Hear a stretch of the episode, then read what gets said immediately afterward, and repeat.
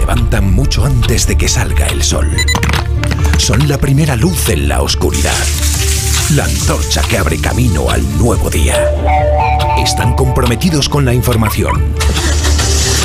Son la España que madruga.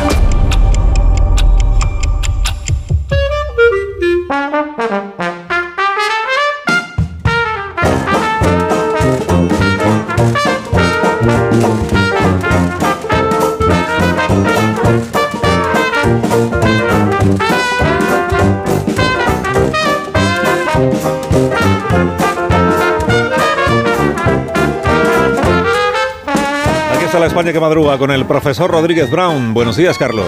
Buenos días, a pesar del gobierno. Daniel Ramírez García Mina, el nuevo. Buenos días. Veremos si son buenos. Patrón, dime cómo acaba. Sé que tú lo sabes. Rosa Belmonte, buenos días. Muy buenos días desde Onda Cero Nilo, en la sucursal de Asuán. ¡Oh, qué lindo! Buenos días, Félix José Casillas. ¿Qué tal? Buenos días. Sé que esto gusta a los oyentes. Lamento no estar a tono con el resto de compañeros. Me lo digo por el color que han utilizado en esta mañana. Vienen, vienen el nuevo y amón del color de la chaqueta de Sánchez, esa que se pone de vez en cuando. que es como ¡Oh! hemos dormido entre juntos. marrón y granate, ¿no? Buenos días, Amón, ¿cómo estás? Que Sánchez, ya sabes, sobre todo como viste. Bueno, ya quisierais vosotros tener la planta que Eso tiene también es el verdad. presidente. A Esa ese precio no, ¿eh? Minuto. Minuto. La España que madruga. Donde el Sina. Más de uno en Onda Cero. Donde el Sina.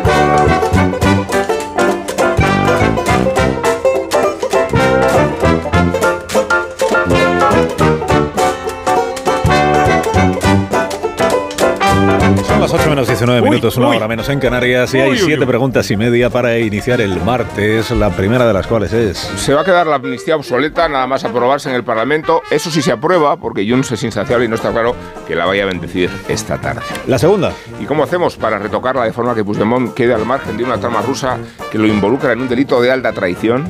La tercera. Ahora Sánchez la vista gorda sobre la relación de Puigdemont con Putin después de haber garantizado su apoyo y sus lágrimas a Zelensky.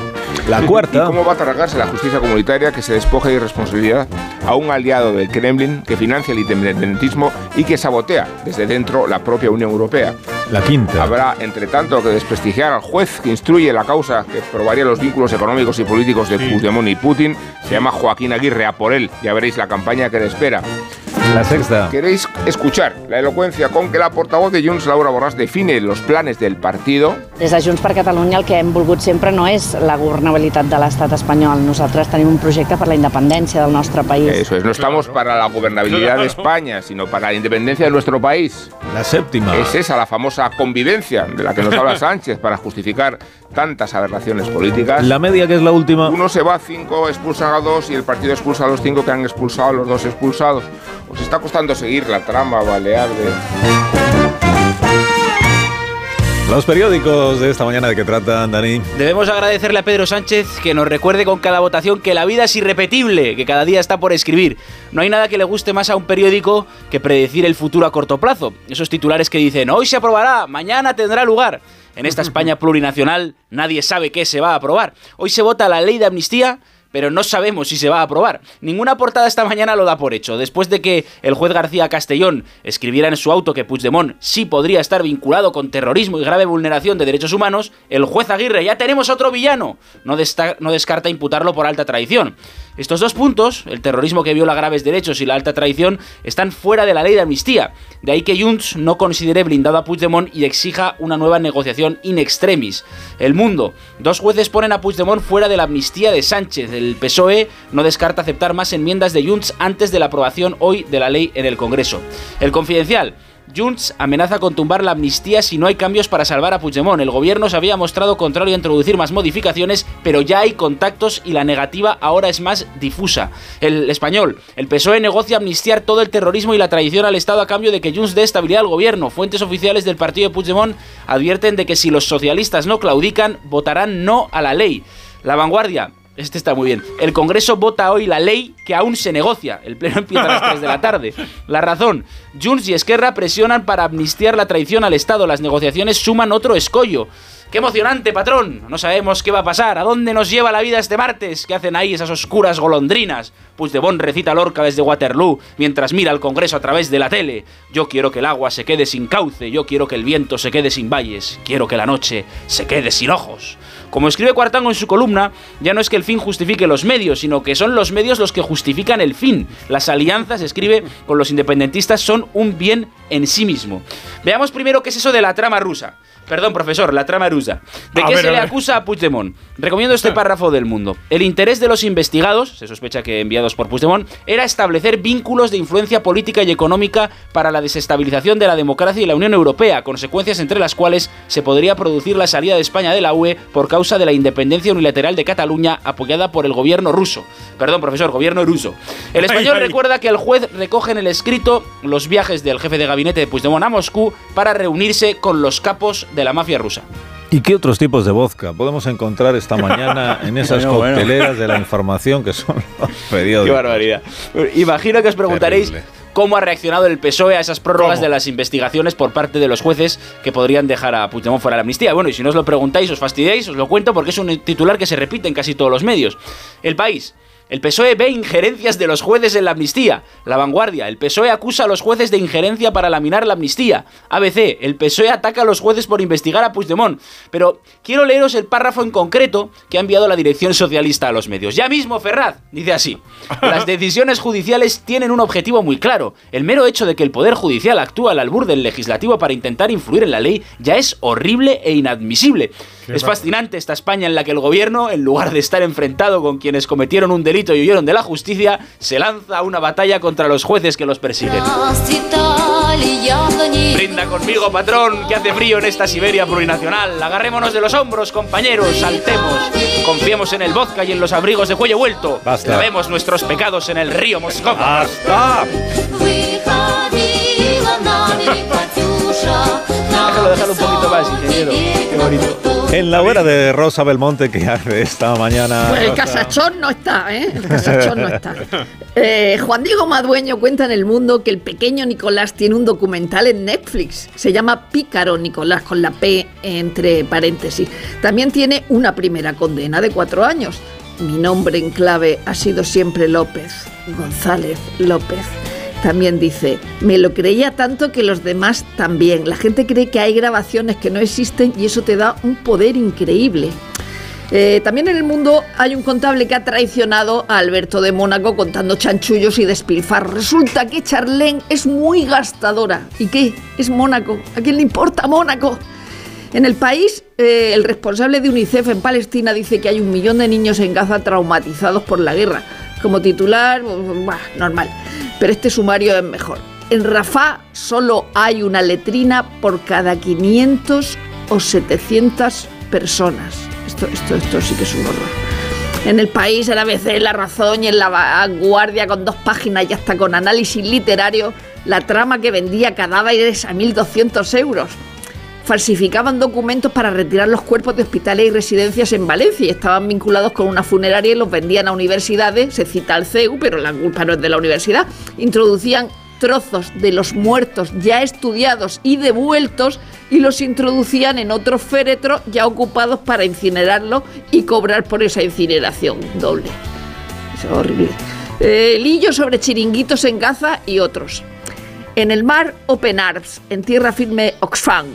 Organizaciones cuyo sesgo ideológico, como le sucedió a Irene Montero con el feminismo, resultan co- contraproducentes para los fines que persiguen. La gente no se hace machista por casualidad, sino por simple reacción a unas campañas basadas en el maniqueísmo y la consideración del chiringuito como centro de formación de las nuevas mayorías sociales.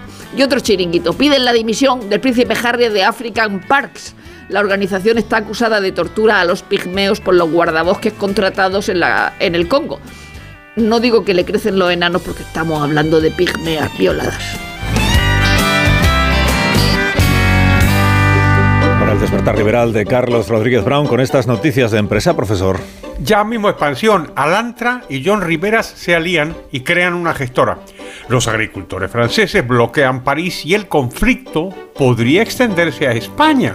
En un editorial recuerda eh, Expansión que España era uno de los pocos países europeos en el que los agricultores no habían secundado las revueltas, pero sus representantes anunciaron ayer que preparan actos de protesta ante la falta de respaldo del gobierno. Cinco días, Ferrovial busca fondos para salvar la venta de su 25% de Heathrow, el Supremo rechaza compensar por la AP7 y ACS cae con fuerza. El economista la Unión Europea prepara un plan de defensa para la industria fotovoltaica ante China. Ojo al proteccionismo, señora, todo esto lo paga usted. Uy, hablando de pagar, mire, Hacienda va a vigilar todos los pagos con tarjeta.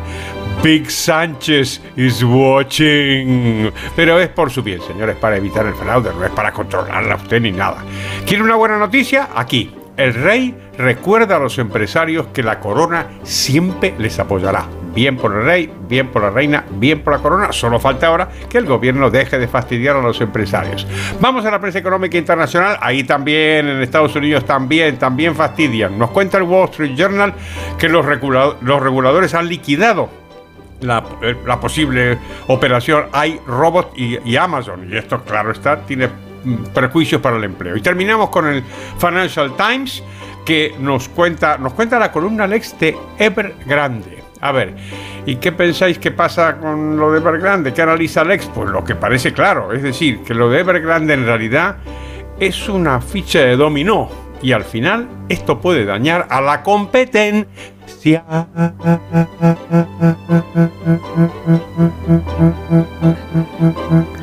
La viñeta económica de hoy, ¿cuál es, profesor? Buenísima, Caín en la razón. Pedro Sánchez de espaldas dice, el fascismo posee más interés para ser utilizado que para ser conocido.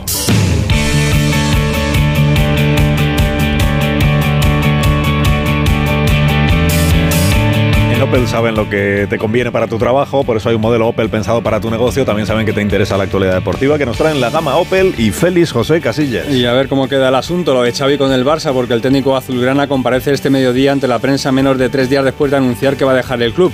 Y mañana va a tener que sentarse en el banquillo ante el juez, que no es otro que la afición azulgrana, mientras los futbolistas tirando de la sábana, comida y bebida en casa del polaco Lewandowski, para no destaparse ni ante el entrenador ni ante el presidente o el director deportivo, porque la Aporte y Deco tienen ahora que cambiar de táctica. Ya no hay paraguas, hay que buscar un nuevo entrenador. Máxima emoción porque los rumores no paran de crecer. Desde el alemán Klopp, que es muy caro, pasando por el italiano de Cervi, que es más económico, y hablando de amnistía del portugués Mourinho. Habría que desblanquear a un icono blanco, pero que cuenta y lo cuenta ABC con el apoyo del superagente Méndez, que conoce bien eso de las injerencias en parcelas directivas. Y mientras sigue la trama Negreira, cuenta la razón que el Real Madrid ha pedido al juez Joaquín Aguirre prolongar seis meses más la investigación de los pagos al que fuera vicepresidente de los árbitros porque se ha quedado corta. Considera el Real Madrid también la liga que está lejos de finalizar. Dice Javier Tebas en el mundo que el Barça intentó influir en los ascensos y descensos de los árbitros y eso ya es delito. Y no olvida Tebas la trama de la Superliga, es mentirosa y el fútbol caminaría hacia la catástrofe. Hay fútbol mañana y pasado, se recuperan los partidos pendientes de la jornada menguante por la Supercopa, Barça Osasuna, Atlético Rayo, el jueves el Real Madrid juega en Getafe, el equipo azulón que anoche ganó al Granada por 2-0. El Getafe, que es el que más falta realiza, seguido de cerca de la Real Sociedad y los que menos hacen el Real Madrid, el Atleti y el Barça. Por cierto, otro dato a la espera de los partidos de mañana, el Atlético de Madrid supera al Barça. Según un estudio entre los aficionados de cómo ven a los clubes, los rojiblancos superan en valoración al Barça. Sí, el líder es el Madrid, pero el que más crece es el Girona. Y recurre la prensa a otras medidas para sosegar la falta de fútbol. Un día sin partidos es alta tradición, así que todavía colea el asunto de la Fórmula 1 y el temor en Cataluña que se pierda el contrato del circuito de Montmeló con la competición y sosega que Ricky Rubio vuelva a entrenar con un equipo y lo va a con el Barça. Seis minutos y serán las ocho, seis minutos y serán las siete en punto en Canarias. Ahora seguimos. Vale.